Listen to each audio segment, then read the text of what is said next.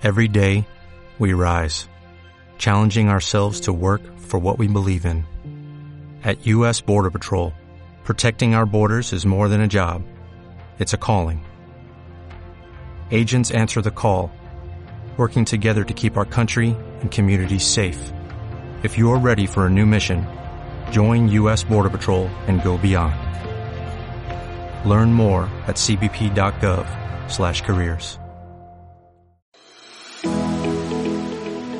Estás en el espacio para amantes de la comunicación de SG Branding Lovers. El mapa de contenidos. ¿Qué es y cuáles son sus factores clave? Hoy en día los usuarios esperan que las marcas sepan exactamente qué están buscando y cuándo lo están buscando. Por este motivo, la relevancia y el contexto en el que se encuentran los contenidos no son solo el presente, sino el futuro de los mismos. La personalización del contenido es un factor más para querer mejorar la experiencia de los usuarios con respecto a nuestra marca. Por eso es tan importante ponerla en práctica. Pero, claro, definir qué escribir y cuándo escribirlo dentro de nuestra estrategia de contenidos es un auténtico reto.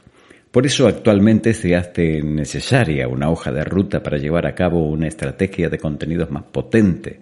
Y es aquí donde hace acto de presencia el mapa de contenidos, que nos ayudará a mejorar esa parte.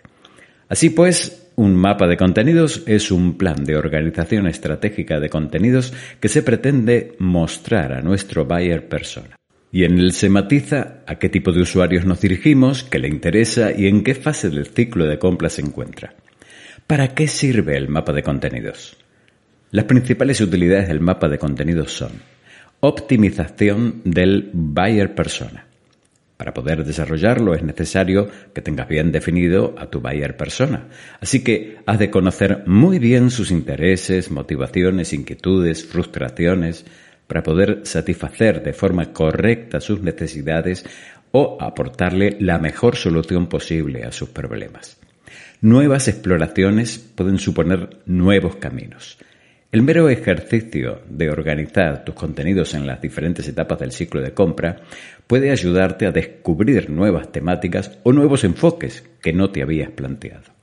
Mejora tu proceso de reciclaje.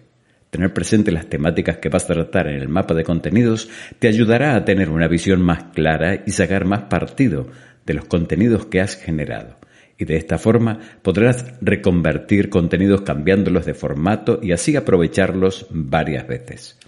Genera confianza y aporta autoridad. Como ya hemos dicho al principio, queremos darle al cliente lo que busca y cuando lo necesita.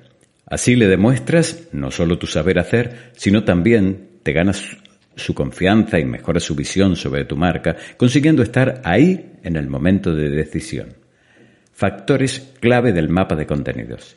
Y para crear un mapa de contenidos hay que tener en cuenta tres factores clave muy importantes. El buyer persona, se trata de una descripción muy detallada de tu público objetivo, de cómo es su día a día, los desafíos que enfrentan y qué tipo de decisiones eh, toman en consonancia. Se trata de una persona ficticia, pero se basan en una investigación profunda de tu audiencia actual o que deseas tener en el futuro. La idea es crear un buyer persona para cada uno de tus targets y así conseguir una adecuación correcta de los contenidos que crees para cada uno de ellos. El ciclo de vida. El ciclo de vida del buyer persona es similar al embudo de ventas y se compone de tres fases muy similares. Al tofu, mofu y bofu. Tofu.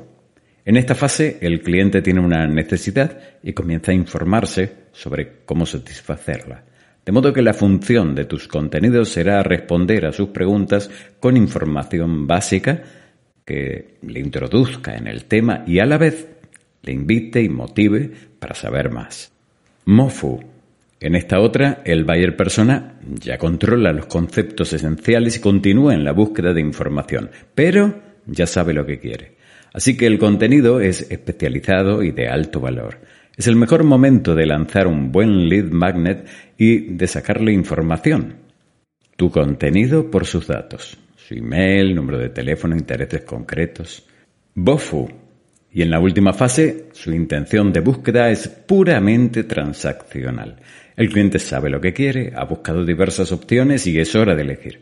Así que el contenido aquí juega un papel definitivo para que se decida por tu marca. El contenido relevante. Cada contenido tiene niveles de complejidad y debes poder ofrecerles todos para cubrir las necesidades de cada uno de tus targets. Posiblemente el más importante sea el de captación, que suele ser la información más básica del tema.